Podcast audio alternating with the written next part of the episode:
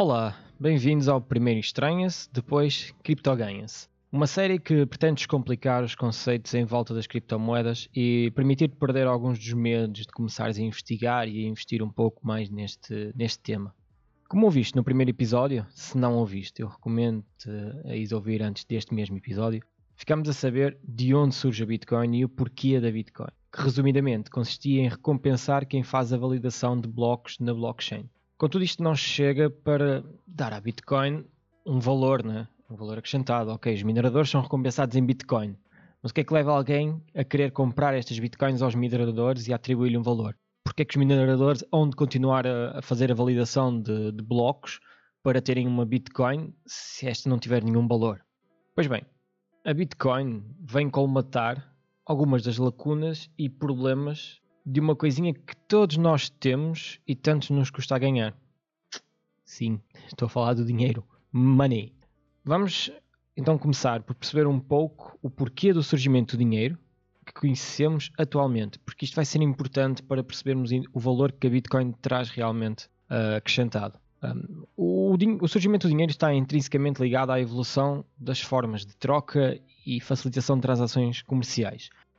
Já nos primórdios do, do conceito de comércio, as transações ocorriam através de um sistema de troca direta de bens. Por exemplo, o José cria galinhas. A Maria tem um campo com tomates. Se o José precisasse, por exemplo, para a sua salada do dia seguinte de, de tomates, ele ia ter que ter com a Maria e propunha a troca de uma das suas galinhas por, uh, um tomate da, da, da sua horta. Um, contudo, à medida que as sociedades foram evoluindo, tornou-se evidente que as trocas diretas tinham as suas limitações. Principalmente por problema pela divisão de bens e, e da, da, perfeita correspondência de bens. Se calhar uma galinha equivale a 4 tomates e meio, mas pode não interessar à Maria trocar por 4 tomates e meio, porque depois o que é que ela faz com o outro meio tomate que não consegue trocar? Vai acabar por apodrecer, por exemplo. Então, para superar estas limitações, algumas sociedades começaram a utilizar certos bens como dinheiro de comodidade. Dinheiro de comodidade porque eram cómodos de ser utilizados para estas transações. Inicialmente utilizou-se o sal. Trocava-se X quantidade de sal por uma galinha, por exemplo. E depois essa pessoa ficava com X quantidade de sal que depois poderia utilizar para comprar ou trocar por outra X quantidade de madeira, por exemplo. E, e neste, nestes bens de comodidade, rapidamente se percebeu que o ouro e a prata emergiam como as formas populares de dinheiro por causa das suas características, porque era durável, da sua durabilidade, da sua fungibilidade a divisibilidade e uma aceitação geral. Toda a gente, ou a grande maioria das pessoas, aceitava o ouro e a prata como sendo tal moeda de troca. E então as sociedades começaram a cunhar moedas de metal para facilitar as transações. Começaram a fazer pequenas quantidades de ouro ou de prata em que lhes tinha cunhado o seu valor. Apesar de tudo, o ouro e a prata também têm os seus, os seus problemas e um deles é, para trocas de grandes quantidades, é um bem pesado e difícil de, de transportar e também mesmo na, para se guardar. Então surge a moeda fiduciária. Moeda fiduciária surgiu quando os bancos emitiam um certificado que representava o depósito em ouro ou prata que nós fazíamos. Isto é, os bancos emitiam um documento que indicava que eu tinha feito um depósito de, por exemplo, 5 gramas de ouro. E as pessoas começaram a confiar nestas representações de valor em vez de transportarem grandes quantidades de metais preciosos no seu dia a dia. Estas moedas fiduciárias eram diretamente convertíveis em uma quantidade fixa de ouro. Por isso, era possível comprar algo com esta moeda, porque o comprador podia depois converter aquela quantidade de, que estava impressa no, no papel numa X quantidade de ouros num banco. Mas percebeu-se que as pessoas não tinham interesse nenhum em converter aquela moeda fiduciária em ouro. Porque se ela tinha um valor que lhe era atribuído, eu simplesmente guardava para usar depois. As moedas que nós utilizamos atualmente, como o dólar ou o euro, são moedas fiduciárias. Contudo, elas têm uma diferença muito grande em relação a isto que eu estive a dizer até agora. É que durante o século XX, todos os países abandonaram o padrão do ouro.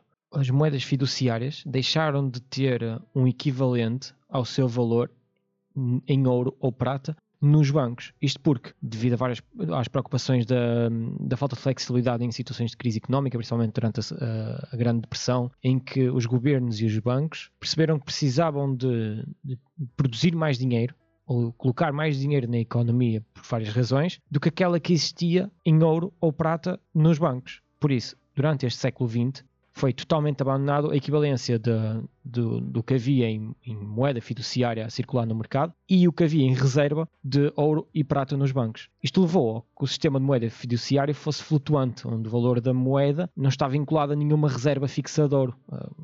É um valor infinito, por assim dizer. Não havendo uma reserva de ouro vinculada às moedas fiduciárias, aí começaram os seus verdadeiros problemas. Porque assim, as moedas fiduciárias têm um valor, neste caso o euro, e o dólar, etc., porque nós confiamos no governo que as emite.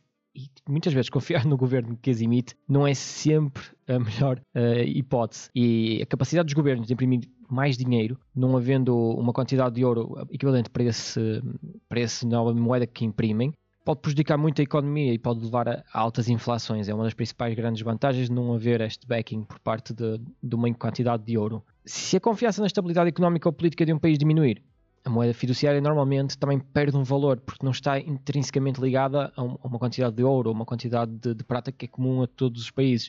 É apenas porque nós acreditamos naquele país. Se aquele país está a perder uma força política e económica, a própria moeda também perde essa força. Muitas vezes as moedas fiduciárias dependem de bancos centrais e instituições financeiras para manter a sua estabilidade. E crises bancárias e colapsos de economia podem afetar gravemente o valor da moeda. E é nestes casos gritantes que a Bitcoin começa a mostrar o seu verdadeiro valor.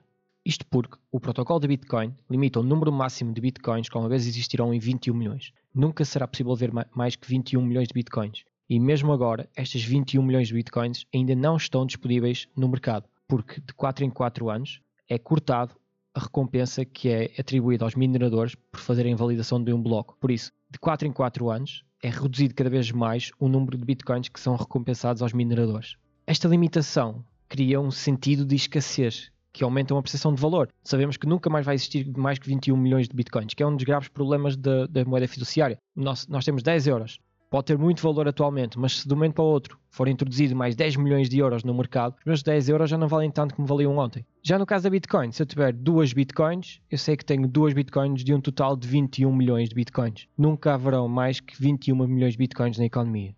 Tal como percebemos no último episódio, a Bitcoin está desenvolvida nos princípios da blockchain. Assim, as vantagens da blockchain também se aplicam à Bitcoin, tais como a de ser descentralizado e a operar sem uma, autoridade central a controlar. A Bitcoin não é propriamente controlada por nenhum banco nem por nenhum governo. E também a segurança, porque a tecnologia subjacente à Bitcoin, como a criptografia e o consenso do Proof of Work, da prova de trabalho, garantem segurança nas transações e impedem a tal duplicação de gastos que abordámos no, no último episódio. Tudo isto atribui à Bitcoin a sua reserva de valor, semelhante à do ouro. A ideia de que, como uma forma digital, a Bitcoin pode preservar valor ao longo do tempo é projetada para ser desinflacionária devido à sua oferta limitada. Isto é, sabendo que não há novas Bitcoins entrarem no mercado mais do que as 21 milhões que vão existir sempre, é o oposto das moedas fiduciárias, que são sempre suscetíveis à inflação, pois os governos podem estar constantemente a imprimir mais dinheiro e reduzem assim o seu poder de compra uh, ao longo do tempo, o nosso poder de compra ao longo do tempo. Assim, aprendemos ao explorarmos a evolução do dinheiro desde as trocas diretas até à complexidade das moedas fiduciárias, as limitações e as vulnerabilidades do sistema financeiro tradicional. A Bitcoin apresenta-se como mais uma solução inovadora para este problema, fundamentada em princípios de escassez e descentralização, onde a sua oferta limitada a um total de 21 milhões de unidades cria um senso de raridade, enquanto a tecnologia da blockchain assegura a segurança e a transparência da mesma. Já a descentralização, ausente do controle governamental de bancos e governos, atrai aqueles que valorizam uma autonomia e resistência a interferências externas. Termina assim então este episódio. Primeiro estranha-se e depois cripto ganha-se. Mantém-te curioso e até breve.